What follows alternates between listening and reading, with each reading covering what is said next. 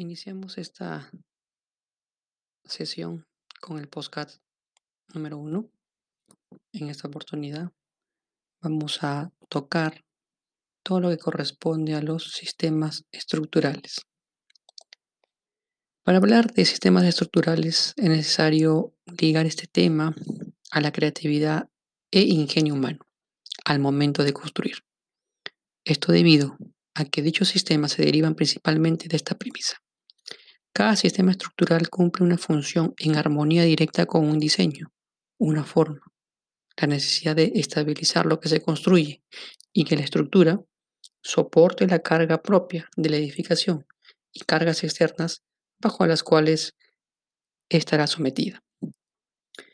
Este tema es bastante extenso y se puede abordar desde distintos enfoques. Sin embargo, eh, se tratará de abordar los aspectos más relevantes en la sesión número uno de este curso de estructuras y cargas. ¿Qué son los sistemas estructurales? Se define como estructura a los cuerpos capaces de resistir cargas sin que exista una deformación excesiva de una de las partes con respecto a otra. Por ello, la función de una estructura consiste en transmitir las fuerzas de un punto a otro en el espacio, resistiendo su aplicación sin perder la estabilidad.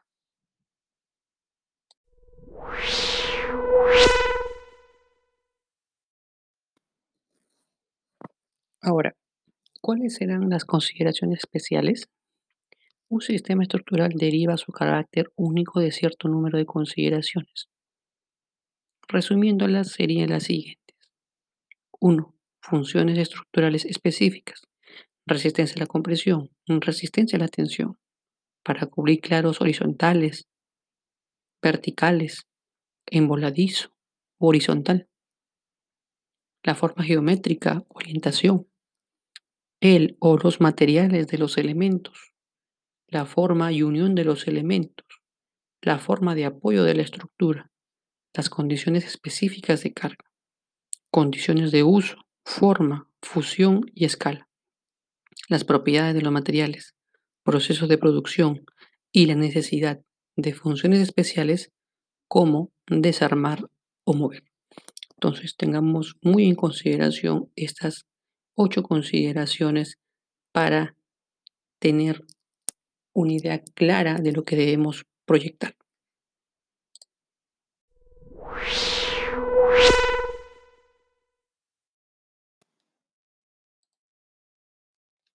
¿Cuál es la clasificación de los sistemas estructurales?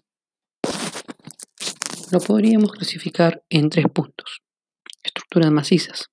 Son aquellas en las que la resistencia y la estabilidad se logran mediante la masa, aun cuando la estructura no es completamente sólida.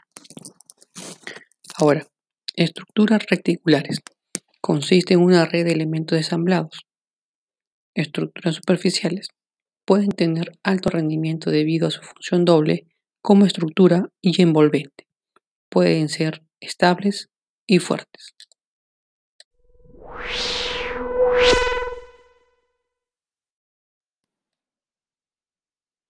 Según la página EcuRed podemos dar una clasificación rápida de los sistemas estructurales desde otro punto, llamado el material de construcción. Podemos hablar de las estructuras de acero, estructuras de hormigón armado o concreto armado y las estructuras de madera. Las estructuras de acero eh, tienen como ventajas que son estructuras que pueden hacerse de sección menor que con otros materiales, pues, pues el material es homogéneo y muy resistente. Las desventajas deben protegerse de la corrosión con pinturas especiales o recubrimientos de hormigón. Son peligrosas en caso de incendio, pues tienden a deformarse por el calor. Si hablamos de las estructuras de concreto armado, tenemos como ventajas su plasticidad, que permite su adaptación a infinidad de formas mediante el empleo para la fundición de moldes y encofrados. La resistencia al fuego comienza a destruirse a partir de los 600 grados. Durabilidad. Su calidad mejora con el tiempo. Costo de mantenimiento mínimo. Y también es un material bastante impermeable. Como desventajas, podemos indicar que es un material muy pesado, 2.400 kilogramos por metro cúbico. Se tiene que tener un control de calidad complejo, tiempo para obtener su resistencia útil a los 28 días y también se tiene que tener una técnica compleja para poder elaborarlo. Una esmerada ejecución, encofrado, fundición, curado y desencofrado.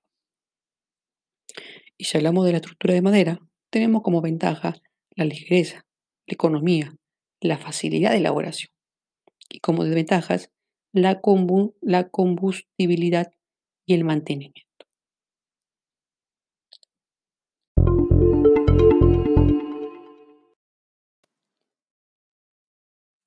Jóvenes, los invito a revisar todo el material dejado en la plataforma virtual de nuestra universidad. De igual forma, consolidaremos estos conocimientos brindados el día de hoy y otros más en la sesión de esta semana. Muchas bendiciones.